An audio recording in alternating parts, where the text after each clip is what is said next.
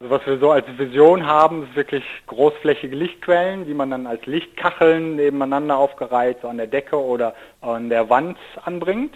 Das sagt Stefan Grabowski, Leiter des ULED 100 Projekts, das zum Ziel hat, mit organischen Leuchtdioden die Leuchtmittel der Zukunft zu entwickeln. Heute schon geforscht? Willkommen zu Folge 26 des Podcasts von Welt der Physik. Mein Name ist Jens Kube. In dieser Folge berichtet Nora Kusche über den Stand der Forschung an OLEDs. Außerdem erhalten Sie einen Einblick in die Namensvergabe des 112. Elements im Periodensystem.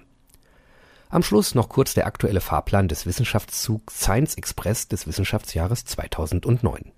Organische Leuchtdioden als Lichtquelle der Zukunft. Die herkömmliche Glühbirne wird vom Markt genommen und das weiße Licht der als Alternative angebotenen Kompakt-Leuchtstofflampen, auch Energiesparlampen genannt, wird von vielen als unangenehm empfunden. Organische Leuchtdioden, die äußerst energieeffizient ein angenehm weißes Licht aussenden, sollen nun die Lösung aller Probleme bringen Hieran arbeitet zumindest das Team von Stefan Grabowski in dem von der EU finanzierten Forschungsprojekt OLED100.eu, an dem 14 Partner aus sechs Ländern beteiligt sind also das Projekt OLED 100.eu hat eine Gesamtlaufdauer von drei Jahren. Wir haben jetzt ein halbes Jahr um. Es gibt bis jetzt mehr als, also ein bisschen mehr als 50 Lumen pro Watt an Effizienz, Lebensdauern, die schon einige 10.000 Stunden betragen. Also was wir so als Vision haben, ist wirklich großflächige Lichtquellen, die man dann als Lichtkacheln nebeneinander aufgereiht, so an der Decke oder an der Wand anbringt. Eine ähm, Vision, die wir auch haben, wo wir allerdings auch noch ein bisschen Arbeit reinstecken müssen, um die technischen Probleme zu lösen, ist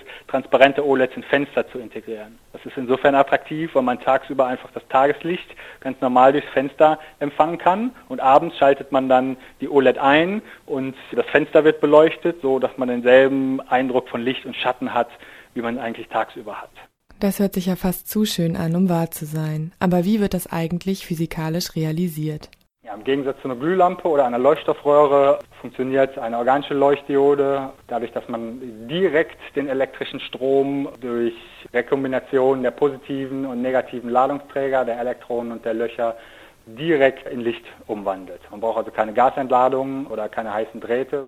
Das Prinzip ist ähnlich wie das der anorganischen Leuchtdiode, nur wir benutzen amorphe organische Materialien. Also im Wesentlichen chemische Substanzen, die auf Kohlenwasserstoffgruppen basieren. Und diese liegen in Pulverform vor, so dass der Herstellungsprozess anders ist als bei den anorganischen Leuchtdioden und man damit eben große Flächen leicht bedecken kann. Vorteil der organischen Leuchtdioden gegenüber Glühlampen soll sein, dass sie hocheffizient sind. Sie unterscheiden sich im Funktionsprinzip ganz eindeutig von den Glühlampen, die ja also ein schwarzer Strahler sind, wo ein, eine Glühwendel auf eine hohe Temperatur gebracht wird. Und die Nachteile der Glühlampe sind jedem bekannt. Sie sind sehr ineffizient, sie wird sehr heiß, weil ein Großteil der eingespeisten Energie in Wärme und nicht in Licht umgewandelt wird. Da reden wir über eine Effizienz von 10 Lumen pro Watt, also nur ein Zehntel von dem, was wir erreichen wollen. Die Halogenlampen sind da schon um Faktor 2 besser, die sind so ja bei 25 Lumen pro Watt vielleicht und 20 bis 25 Lumen pro Watt im System. Die Kompaktfluoreszenzlampen oder Energiesparlampen, da reden wir über fast 60, 57 Lumen pro Watt. Das ist also mit äh, den Ergebnissen, die wir jetzt haben, im Moment sind wir ungefähr auf der Stufe der Energiesparlampen und Leuchtstoffröhren haben eine Effizienz von 75 bis 90 Lumen pro Watt, 100 Lumen pro Watt vielleicht. Und da wollen wir eben auch hin. Um das noch einzuordnen, LEDs im Labor gibt es schon Wert größer, 100 Lumen pro Watt, doch die Systeme, die im Moment käuflich erhältlich sind, sind eher irgendwo zwischen 50 und 70 Lumen pro Watt einzuordnen. Gegenüber Kompakt-Leuchtstofflampen unterscheiden sich organische Leuchtdioden durch ihr angenehm weißes Licht. Die Lichtqualität der OLEDs ist sehr groß. Es gibt ja häufig das Problem, dass gerade bei alten Leuchtstoffröhren das Farbgefühl nicht sehr schön ist. Die OLEDs haben dieses Problem nicht, da die OLEDs selbst sehr breite Emitter sind im spektalen Bereich, das was sehr angenehm für das Auge ist. Dadurch haben wir auch die Möglichkeit, durch die Wahl verschiedener Emittermaterialien unser Spektrum, also die Farbqualität, beliebig festzulegen. So kann man zum Beispiel OLEDs herstellen, die eine Emission haben, wie es dem Tageslichtspektrum entspricht oder dem Spektrum der Sonne, wie es abends bei der Dämmerung vorherrscht. Und wir benutzen ähnlich wie bei Fernsehbildschirmen direkt rote und grüne und blaue Emitter, so dass wir aus diesen drei Spektralfarben das weiße Licht zusammenstellen können. Und wenn diese eben beliebig oder angenehm breit sind, dann gibt es durch die Überlagerung der drei Farben Rot, Grün, Blau ein sehr breites Spektrum, was einen angenehmen Farbeindruck hat. Auch wenn organische Leuchtdioden nicht wirklich ein kontinuierliches Spektrum haben, so soll das ausgesendete Licht so aussehen und darauf kommt es ja an. Es ist von drei breiten Emittern, was quasi kontinuierlich aussieht, aber de facto nicht kontinuierlich ist, genau.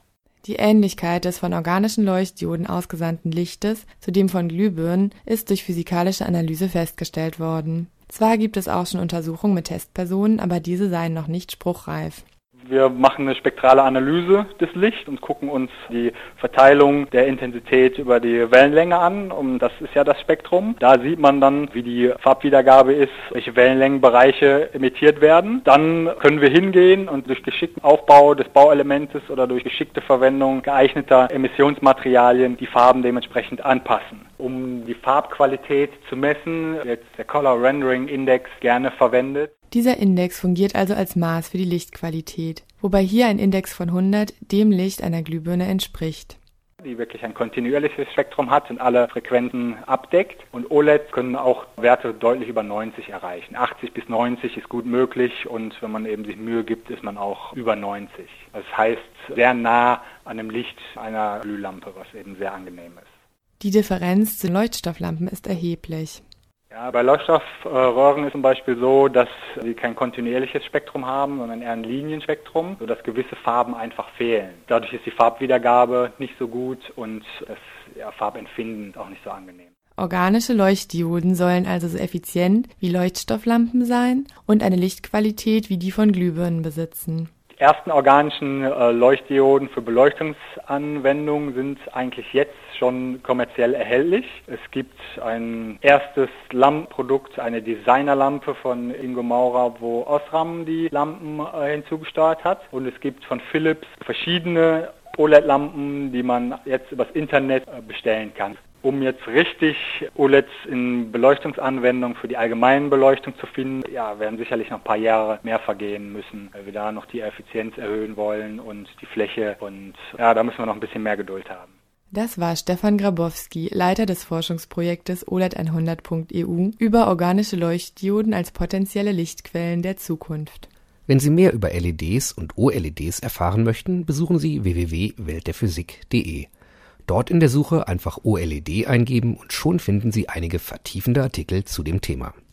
Das Element 112 ist nun im Periodensystem offiziell anerkannt. Das Element wurde im Jahr 1996 am GSI Helmholtz Zentrum für Schwerionenforschung in Darmstadt entdeckt nun hat der hierfür zuständige Verband International Union of Pure and Applied Chemistry die Anerkennung des Elements bekannt gegeben. So ist es Sigurd Hofmann, dem Leiter des Entdeckerteams, am 10. Juni 2009 mitgeteilt worden das internationale Forscherteam um Hofmann hat im Jahr 1996 am Beschleuniger des GSI-Helmholtz-Zentrums erstmals ein Atom des Elements 112 erzeugt. Hierfür wurden elektrisch geladene Zinkatome mit dem Teilchenbeschleuniger auf Bleifolie geschossen. Durch Kernfusion verschmelzen die beiden Atomkerne der Elemente Zink und Blei zu einem Atomkern des neuen Elements. Es besitzt die sogenannte Ordnungszahl 112. Die Ordnungszahl steht für die Anzahl der Protonen, die sich im Atomkern befinden. Element 112 liegt auf dem Weg zu einer Insel von superschweren Elementen, die von der Theorie vorhergesagt werden. Und diese superschweren Elemente sollen sich dadurch auszeichnen, dass sie eine längere Lebensdauer besitzen, möglicherweise im Bereich von Millionen von Jahren.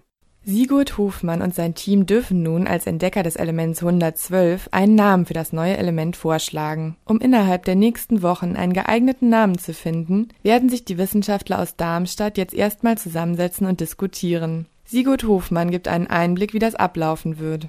Ja, wir sind eine Gruppe von etwa 21 Wissenschaftlern und äh, wir beraten das sehr demokratisch, äh, sind zur Diskussion herausragende Wissenschaftler, aber auch äh, Orte und Landschaften können diskutiert werden. Zum Beispiel Element 110 erhielt den Namen Darmstadtium. Aber festgelegt hat sich das Entdeckerteam, welches in den letzten 30 Jahren insgesamt sechs Elemente entdeckt hat, noch nicht. Der Name soll ja auf alle Ewigkeiten bestehen bleiben und er will also gut überlegt sein. Weitere Nachrichten finden Sie natürlich auch auf www.weltderphysik.de. Dort gibt's auch den Veranstaltungskalender, aus dem wir Ihnen heute nur die nächsten Standorte des Science Express nennen. Der Science Express ist ein Ausstellungszug, der in zwölf Waggons alle aktuellen Forschungsthemen darstellt. Sie erfahren, wie die Forschung unser Leben in Zukunft ändern wird. Zu besuchen ist der Zug täglich von 9 bis 18 Uhr, an Wochenenden und Feiertagen von 10 bis 19 Uhr. Der Eintritt ist frei.